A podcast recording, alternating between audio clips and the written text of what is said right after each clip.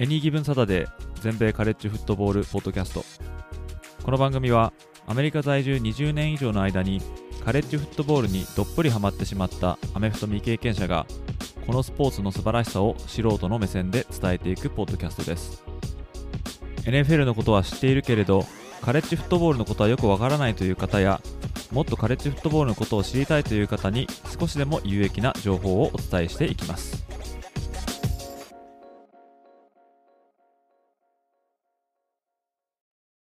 皆様ご機嫌いかがでしょうか？こちらは全米カレッジフットボールファンサイトエニーギブンサタデーがお送りするポッドキャストです1ヶ月ポッドキャストチャレンジ第14回目の今回はゲスト会となります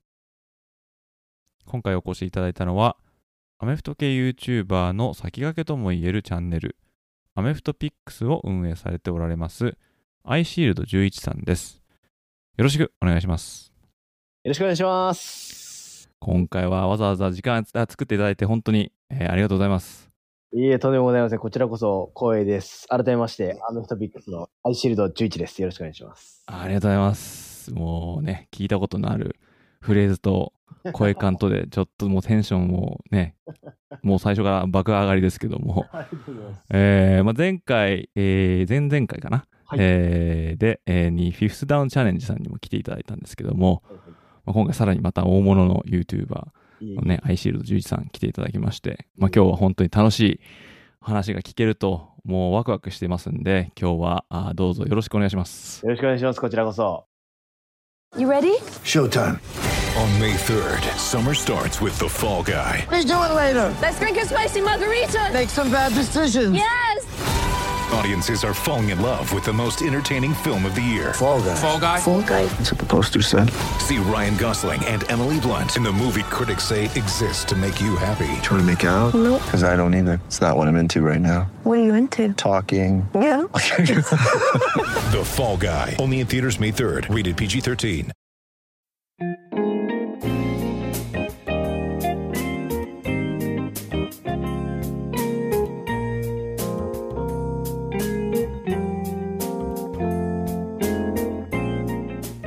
速ですね、ちょっとあのーまあ、もうね、このポッドキャストを聞いてる方っていうのは多分アメフトのことが大好きで、で、そういうなんかこうね、えー SNL やら、まあ、ポッドキャスト、YouTube、いろいろなことにアンテナ伸ばしてる方だと思うんで、まあね、えー、アイシールド11さん並び、アメフトピックスのチャンネルを、まあ、知ってるって方はたくさんいると思うんですけども、まあ、簡単に自己紹介というか、をしてもらって、で、あの、その後またいろいろ話聞いていきたいと思うんですけども。はい。かしこまりました。で改めまして、えっと、アメフトビックスのアイシールド11です。えっと、アメフトを日本国民に愛されるスポーツにをモットーにしているアメフト系の YouTuber になります。一応、あの、僕自身が今、あの、日本に住んでおりまして、一応もうずっと日本で大学も日本の大学を出てるんですけども、僕自身のアメフトのキャリアとしては、えー大学の4年間しか実際プレイしているのはなくてですね、今、えー27歳の年になるんですけども、えーなのでもう4年、5年ぐらいまでは一応現役選手としてやっていたんですが、まあ、社会人になってからこういう形で、まあ、YouTube を通じて日本のアメフト界に何か貢献できればなというところで今、活動をしています。はい。もうたくさんのね、動画を上げられて、精力的にまあ活動されてるんですけども、えーじゃあちょっとあのーアメフト遍歴のプレイヤーとしてね、あの大学でプレイされてたってことなんですけども、はいこの始めたきっかけというか、まずその前には、なんか例えば別のスポーツやってたとか、そういうのはあったんですかね？そうですよ僕がいわゆるまあさっき言ったみたいに大学1年生からアメフトを始めたので、はい。小1から高3まではずっとサッカーをしていたんですね。うーん。なので18年間サッカーやって、えー大学でアメフトをやろうというところになるんですけどもアメフトを始めたきっかけがまあアイシールド21のおかげですね。やっぱすごい影響力なんですね。いろんな人に聞くと、やっぱ、それできっかけでみたいな、聞きますからね。であの僕の高校までの、まあ、いわゆる地元っていうのがあのもう東北になるので本当はアメフトのあの字もない県だったんですね。はいな。ので、えっと、もうサッカーかみんな野球かバスケかみたいなのもありそうだったんですけども、うん。なんか高校2年生の時に僕のクラスメイトの友達から、まあ、この「アイシード21」っていう漫画面白いから見てみなよみたいな言われて。でいやアメフトってラグビー何みたいな感じだったんですけども面白すぎてもう授業中とかずっと見てて面白くてあこれ俺絶対大学行ったらアメフトやろうみたいなもうその時から思ってそうなんですね。そうですよで大学入ってからえっと本当一般入部ですよ。全然推薦とかアメフト部推薦とかじゃないんですけども入ってであの入学式とかで先輩とかが勧誘とかやってるんですけどもうん。アメフト部どうですか？みたいなガヤガヤしてるところに一人で行ってあのアメフト部入りたいんですけどって言ってアメフト部入部したっていう形になりますね。あー。あ、じゃあもう高校の時からやろうって決めてたってことですね、じゃあね。あ決めてましたえー、なんかやりややりたいの分かんないけど行ってみて誘われたんじゃなくてね。そうです、えー、なんかあの日本の大学のこのリクルーティングって結構苦労するっていうふうに聞いてるんですけど、そのね、あのー行って、あの、やりませんかって言って、やりますって言ったら結構あの驚かれたとかなかったですよね。そうです。だから、驚、その時は、なんていうかね、驚かれたかどうかわかんないんですけども、多分自分から言ったっていうのは後から聞いても僕ぐらいだったみたいなの聞きましたね。ねえ、大体このなんかこう探り、探り出すっていうか、こう探し出すみたいな、そうやりたい人を、その、で、それであの頑張ってこう勧誘するっていう話をよく聞くから、ね、そのじ自らちょっと入れてくださいっていう人っていうのはなかなかいなかったのかもしれないですよね。そうですね。僕もその、それこそ入ってから、いわゆる2、3年、4年生は勧誘する側だったので。まあ、勧誘する側になって初めて、あ、俺って珍しい存在だったんだなって 思いましたね。いやでもね、リクルートしてる方からしたらね、あの、いいの釣ったぞって思いますよね、きっとね。そうですね。えーまあでも、その時は全然もうひょろひょろで、えっと、今僕はあの180センチ80キロぐらいなんですけども、はい。えっと、当時が本当にもう100身長変わんないんですけど、180センチ63キロとかだったんですよ。だから、はいかなりじゃあこう、増やしたわけですね、じゃあね。そうですね。もう、細々だったので、あの、えなんか後から先輩に聞いたら、いや、あの時は、お前すぐ辞めると思ってたよみたいなことを言われてましたね。まあでもやる気はね、もう高校の時からあったわけですからね。そうですね。えー絶対やったるって。でも実際やってみて、こんなはずじゃなかったとか、これは違ったなとか、逆にこれはすごかったなとか、なんかそういうのは、はだってもうもうね、もともとはその経験者じゃなくて、はい。大学で初めてやるということで、まあ、もちろんその、えー、アイシールド21の、まあ、影響があって、これかっこいいやりたいって言って言って、いや、実際やってみたら、はい。なんかちょっと違ったとか、あ、これはこの通りだったとか、そういうのはありましたかね？そうですね。なんか、ネガティブなところでいくと、えっと、これは完全に僕が悪いんですけども、まあ僕としては、その、いわゆる上京してきたみたいな感じなんですね。ねその大学、えっと、地元がまあ東北で、大学がまあ神奈川にだったので、えーまあ気持ちとしては、これめっちゃ甘いんですけど、なんか、え。部活やりながら、まあ、あの、いわゆる普通の大学生としてキャンパスライフをエンジョイしたいみたいな。なるほど、なるほどなんで、えっと、まあ普通にオフ、いわゆる休みですね。っていうのも全然あって、まあ学部の、なんですかね、まあ言っちゃえば女の子とか、はいお。友達とかとバーベキューとかして夏とか弾けようみたいな感じで考えてたんですけど、じゃあいざその夏休み、大学が夏休みに入る期間に、じゃあこれ、今年の夏休みのスケジュールねって言って紙ペラって先先輩に渡された時にも泣きたくなるぐらいオフがなくて、なんか、え、待って、待って、地元に帰省もできないじゃんぐらいの感じで、オフがなかったので、あ、本当にもうアメフトって夏勝負で、もう、なんですかね、グラウンドに2ブレンとかだったんで、もう、はへみ込みぐらいの勢いだったんで、ちょっとその時はショック受けて、ちょっと泣きそうでしたね。え ちょもうガチガチだったんですね。ガチガチですね。思ったよりガチだったんで、えびっくりしましたね、ちょっと正直。えーで実際例えばあの、まあ、フィジカルじゃないですかやっぱコンタクトとかするし、はいはいはい。なかなかね人をタックルするあの競技ってあんまりないじゃないですか。そう。ラグビーぐらいですよね。うんうん。で実際こうやってみて、はい。まあ、タックルしたりタックルされたりみたいなうんうん。その時の感触とかどうでした？そうですね、えっと、そもそも僕のポジション遍歴としては、1年生から3年生までワイドレシーバー、キッカーやってて、え4年生の最後にディフェンスバックにコンバートしたんですよ。ええ。なので、一番入りたての時はタックルされる側だった。んですさうんうんうん。はい、で、まあ、今でももちろん覚えてるんですけども、いわゆる大学の練習のスクリメージですね、練習はい試合形式の、はい。スクリメージで一番最初にキャッチしたのが、えー僕がちょっとあれの話になっちゃうんですけど、外レシーバーで、はいサイドスクリーンですね。で、はい普通のパスじゃなくて、まあなんか、えー一歩行ってちょっと内側に入って、パはいスも。らってみたいなやつだったんですけども、はい。それが多分僕の人生で初めての、まあ、キャッチ。はい。ええ電子以外でのキャッチで、で、取った瞬間にもうタックルされたんですよ。ますよね、インサイドだったらね。2ヤードぐらいしか多分ゲインしなかったんですけど、今も。ただ、その時は思ったより、一言で言うと痛くないなって感じで。なるほど、なるほど。はいうんまあ、でもこれ結構いろんな人言うんですけど、もう試合中はやっぱアドレナリンが出てるんで、うん。まあ、痛い感情より先に俺今ゲインしたかなとかあ取れた初めてのキャッチとかなんかそういうなんですかね気持ちが上回りすぎてもう痛いとかっていう感情はもう2の次3の次ぐらいでした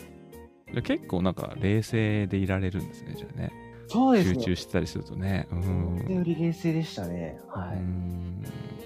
で、あの、レシーバーをやられて、はい。で、キッカーもやられてって、はいはい。えーいうことだったんですけど、これはキッカーやっぱりサッカーやってたからってことなんですかね。ああそうですね。サッカーですもう完全にうん。私も実はサッカーやってて、はいはいはいで、あの、まあ、蹴るのは、まあ、それなりにできると思ってね。で、やっぱこっち来ると、はいけ蹴ってみたくなるじゃないですか。やっぱはいはいりどうなんだろうと思って。あれもはいなかなか難しいじゃないですか。そうですね。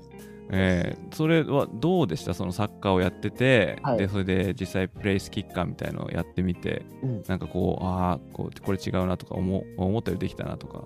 そうですねもう一言で言うと完全に重かったですねボールがうーん、そうですね。重いですね。なんか多分、アメフトを大学から、まあ日本って大学から大体始めるんで、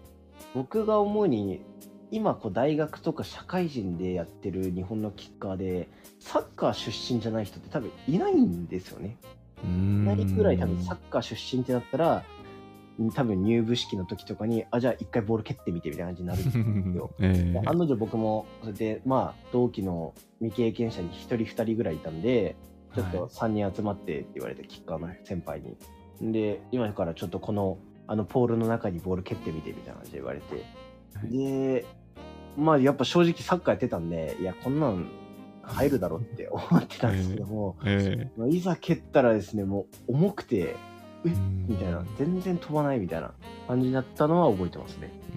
でそれでまあね、ずっと、もう、え、3年やられたんですか？それとも4年間ずっとキッカーをやられたんですか？キッカー自体は4年間ですね。4年間やって。うーん。あ、じゃあもうね、4年後、4年生とかなった時にはもうバシバシ蹴ってるっていう感じですもんね。あねあそうですね、もう1個上の先輩がずっとレギュラーだったんで、ねだからもう4年、まあ2、3年からはちょくちょく蹴ってたんですけども、まあ実際僕がもう1本目、まあ、レギュラーでってなったら4年生ですね。うーん。はいその時にはもう DB にコンバートされてたってことですもんね。じゃあそうです、4年生の時にはもうディフェンスバックでしたね。んはいこれあの以前来ていただいたあのゲストの方にもいろいろ聞いたんですけどやっぱりあの大学のレベルに行ってもこの攻撃とえ守備を兼任する選手とかやっぱりいっぱいいいました？えっとですね、ちょうど僕たちの大学の、えーまあ、いわゆるディビジョン間で言うと、あの、チームに2人、3人ぐらいは両面の選手がいたっていう感じですね。あじゃあみんなってわけじゃないんですねじゃそうですみんなってわけじゃないですが、まあ、あの、いわゆる今、大学の関東リーグで言うと、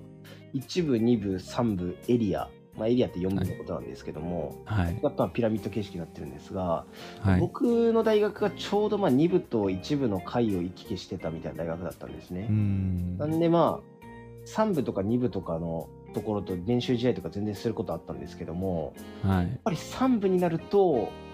ああ、そうですね、まあ、チームの6割、7割は両面かなっていう感じですね。んはい。まあなかなかねそのロースター揃えるの大変ですよねきっとね大変ですね。それこそさっき言ったリクルーティングがうまくいかないと本当にもう、ハイブレベルの話になってくるので、人数的に。厳しいですね。ね苦労するっていうのはよく聞きますもんね。でやっぱあの高校高校でやってた人は、まあ、当然ね、そのまま上に上がってやるっていう風になるんでしょうけど、まあ、数揃えるにはね、あのそういう経験してことしたことない未経験者の人をこうはい。誘ってで頭数揃えてで育てるって本当大変ですよね。そうなんですよ。結構思ったより大変なんでね。ねでねで私なんかこっちの方に結構長くいてで高校まあどの高校行ってもまあほぼな例えば日本だったらどの高校とか行っても野球部とかサッカー部とかは絶対あるみたいな、そうですね。そのノリでもうアメフト部があるっていう感じなんあで、ねえーだからね、あのーまあ、当然全員がやってるわけではないと思うんですけども、そのはいはい行ってる生徒の。でも、こう、多分こう、あー君、高校でフットボールやってたとか言ったら、いまあ多分結構な確率はやってたっていう人が出てくると思うんで、うん。でそういう人がね、まあ、それもだだみんな大学でやるわけではないと思うんですけども、はい日本だったらなかなか、ね、高校のおアメフトの人口もそこまで多くないって、ね聞いてますから、ね、大学でそのしかもね1部からずっと4部まであるっていう数も結構ありますよね。そうなんですよ。数は結構、やっぱ関西も結局あるんで、そういうディビジョンが。そう考えると数はありますね。ねえ本当ですよね。で、その分の選手いるって言ったらね、なかなか大変ですよね。で、あのまあ、4年間やられて、はい別になんか大きな怪我とかもなく無事終われたんですか？そうですね、大きな怪我は僕結構なかったですね、今思えば。うんはい。一個あるとすれば、怪我とか、なんかそれ骨折じゃないんですけども、はい。手が裂けたっていうのが一個あって、手が裂けた？はいどういうことですか、それ？あのー中指とはい。薬指のはい。間の、い、わゆるなんか、あの、あれあるじゃないですか。あーありますね、これ。水かきみたいなとこあるじゃないですか。はい。そこがパックリ縦入にっちゃったんですね。これはなんか、あれですか？どうどういうふうになったってなっちゃったんですか？が、えっと、練習中の出来事なんですけど、えあの普通に僕はまだレシーバーの時で、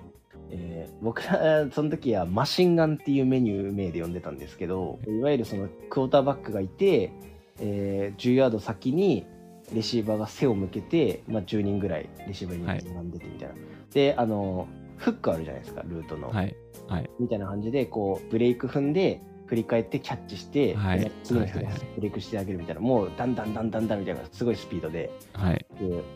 まあ、キャッチ練習ですね。をしてたんでそうですけども、その時に、えっと、まあ、僕結構突き指しがちなんですよ。多分キャッチがその時うんあんまりうまくなくて。で、なんか、一回ボール取った時に、あ、いったみたいな感じで、突き指したまた、みたいな感じだったんですけども、まあ、そのまま、いつものことなんで気にせずに、次、うん後ろの列に並んだら、次の次ぐらいの先輩が、え、ボールに血ついてんだけど、みたいな。って言って、え、誰か、誰か血ついてるみたいな。で、クォーターバックも、いや、俺は大丈夫だけど、豆もできてないし、みたいな。で、他のレシーバーも、いや、なんもないっすよ、つって。たら僕のグローブつけてるんですけど、はい。ナイキの白だったんですけど、その時。えもう真っ赤になってて。僕の右手が。えっ？てなって。でえお前それ？みたいな。でグローブ外したらもうパックリいってて。えパックリってたんだ。それまで痛くなかったんですよ。気づかないぐらいだったんで。ええ見た瞬間もう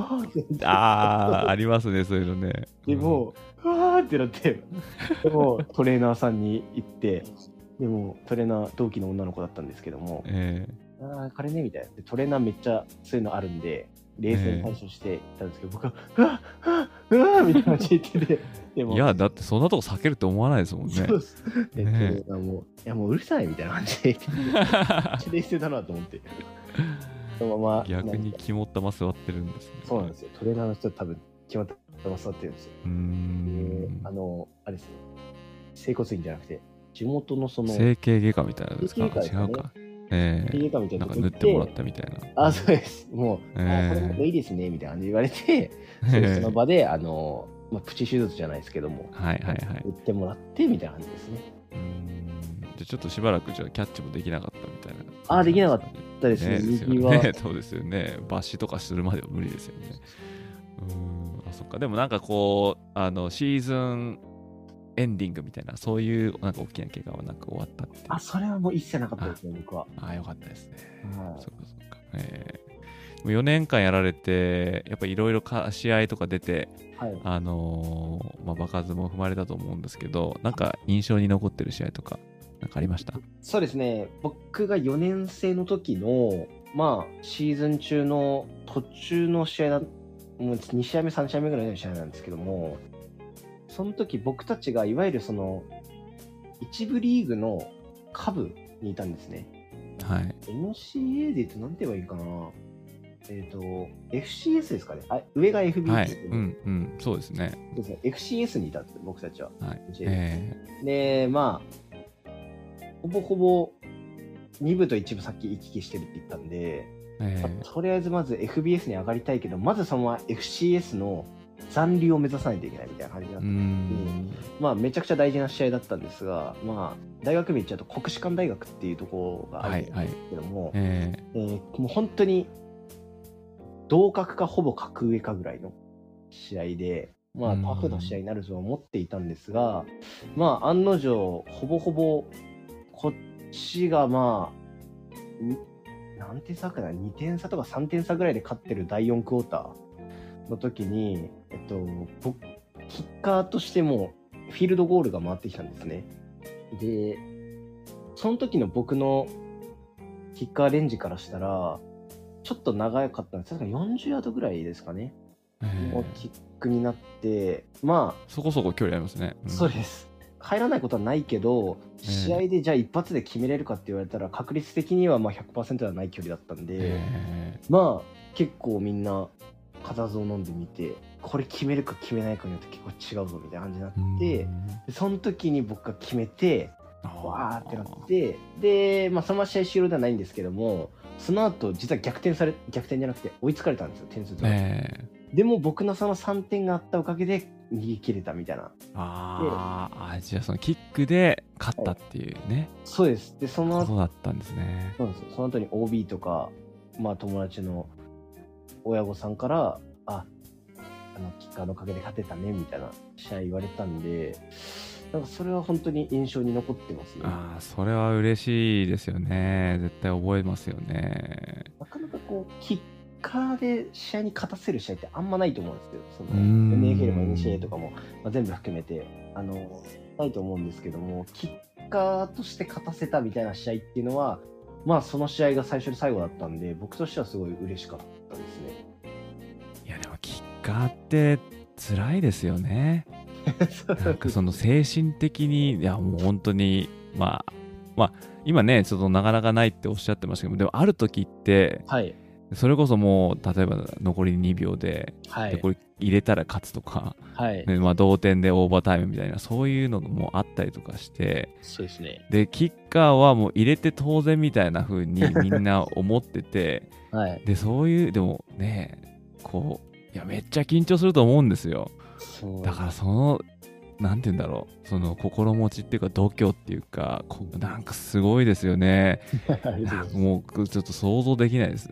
特になんか、そういう試合を決めるようなうんシーンで、で、はい自分、みんな見るわけじゃないですか。大そうですね体プレーってね、あの、動いてて、はい。で、あの、11人いたらいろんなとこに行ったりとかやってるから、みんな、ね、見るとこ変わると思うんですけどね、はいキックは、きみんなキッカーを見るわけですもんね。そうですね。あ、もう本当おっしゃる通りで、もうそんな感じだったんですよ、その時のえ会場の雰囲気が。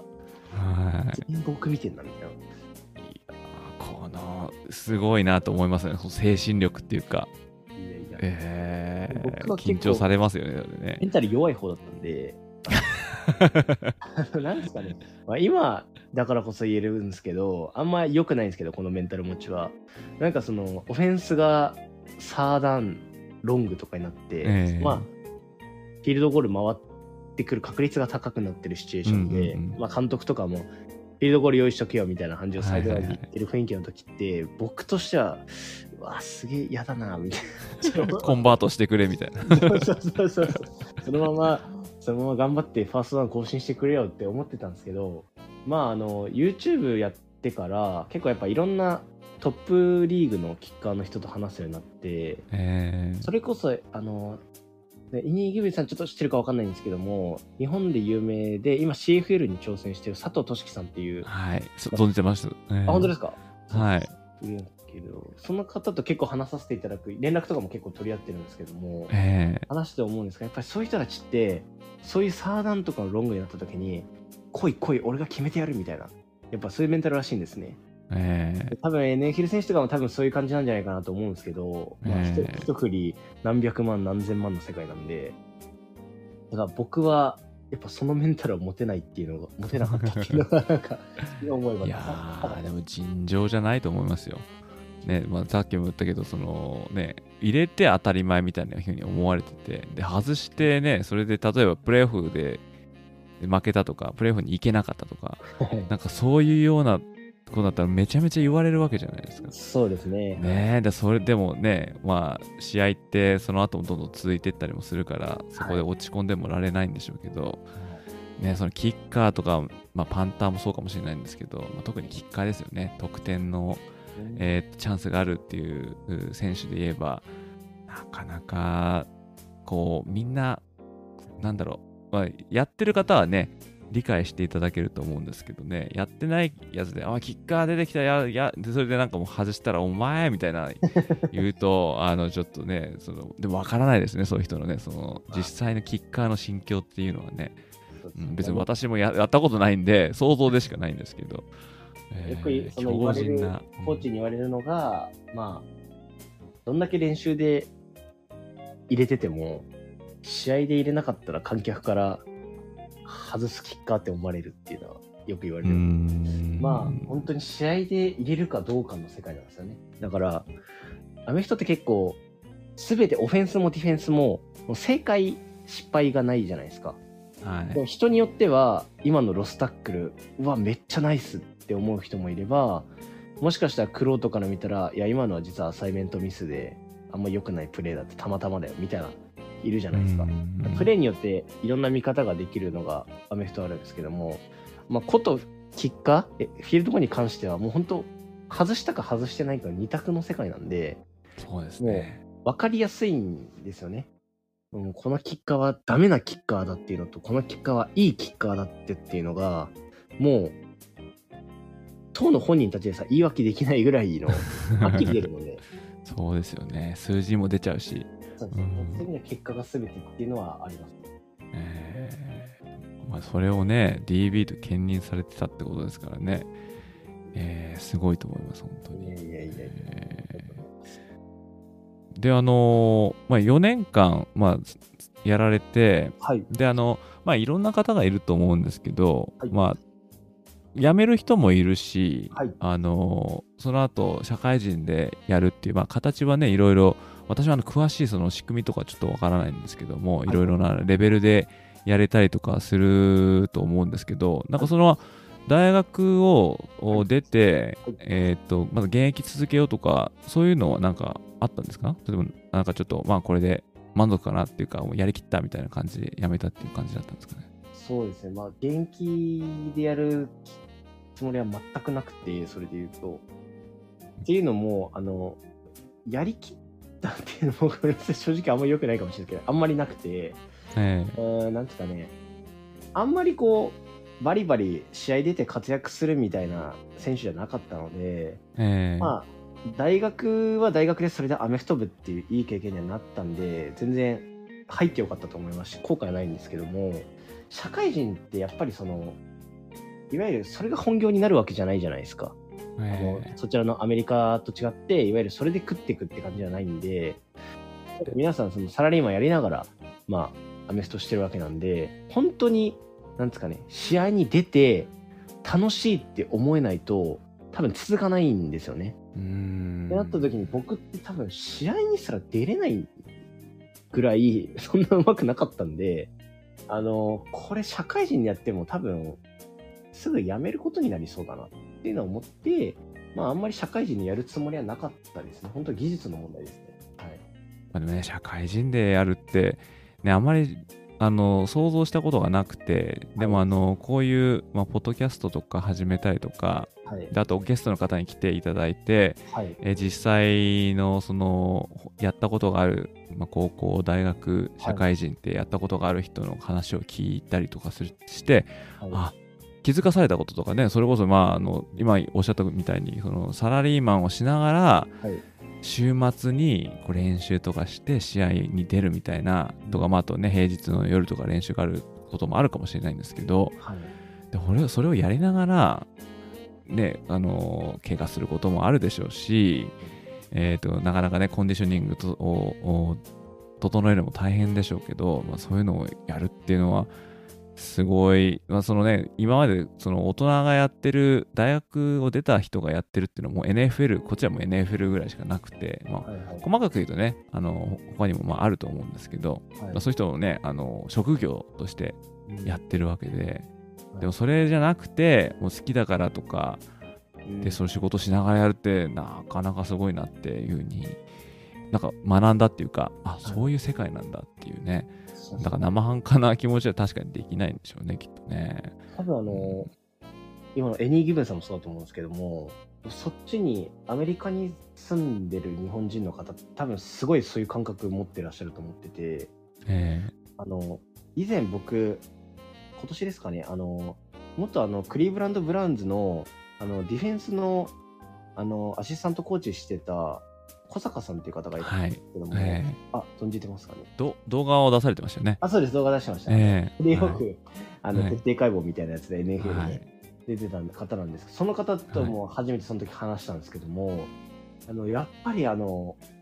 アメフトでお金をもらうっていうのがやっぱ当たり前の国なんで、うん。やっぱ日本でサラリーマンしながらやってるって本当にすごいなっていうのは言ってましたね。小坂さんも。そうですやっぱアメリカに住んでるとそういう感覚になるよなっていうのは、思いますねでこれあのフィフスダウンのお二人に来た時が来ていただいた時にもちょっと話したんですけどあのこっちでははい。あの草草アメフトみたいのないっていう、ね、話をしたんですよ。その例えば大学出た後に、まあ、プロに行く選手は、まあ、プロでやると思うんですけど、はいはい、はい。仕事例えば仕事をしながらじゃあちょっと週末あアメフト好きだからちょっとみんな集まってやろうぜみたいなのって、はい。もう私で知る限りないんですよ。だからそのもう大学出た後に現役やろうとする人はもう本当 NFL でまあ多分ね探せばあるのかもしれないんですけど、そぜもう本当に、あの限られた人しかやってなくてそれを考えると日本の、社会人の方っていうのはね例えば大学出てからもやってるとか、あとは、はまあその社会人でもうこのあの未経験者もう大歓迎みたいなこうリクルートしてるじゃないですか。はいはいはい。でそれであじゃあやってみようっていうっていうねだからモントっていうかそのアメフトを実際やれやりたいそしてやれる環境っていうのは、まあ、ある意味日本の方があるのかなっていうのをお話をちょっとさせてもらったんですね。もうこっちはもうね大学、まあ、まずね大学で、まあ、そのディビジョンっていうのがまあありまして、はい。123ってあって、うん。まあ、1の方がすごくて3はまあすごくないっていう感じなんですけど、うん。でもそれでも大学でやる選手ってその全体からすると結構少ないんですよね。うん。割合ですると。本当それこそ全体高校で、えーアメフトをやってた選手の割合割合からするとトップでやるのは本当なんか5%もいかないみたいな。うん。そういう世界なんでだから大学出るともうみんな辞めちゃうっていうかもうこれでおしまいっていう感じで。えー、そうなんですね。そうなんですね。だからその、ねまあ、例えば公園でね、タッチフットとかフラッグフットとかやろうっていうのは、まあ、いくらでもあると思うんですけど、はい。ちゃんと、えーあのギアつけて、えーもう本当に試合方式でやるっていうのは、はい多分そういうのないんで、うんね、だからね、だからそれもあるんだと思うんですよね。そのさ社会人出て、別にあの、ね、お金もこういっぱい稼ぐわけでもないけど、好きだからって言ってやるっていうのは、なかなかすごいなっていうのは、多分ひょっとしたらそういう風に感じる人はいるのかもしれないですね。特に日本のことに、日本にそのいない人っていうかね、うんこっちのことを知ってる人っていうのは、そうですね。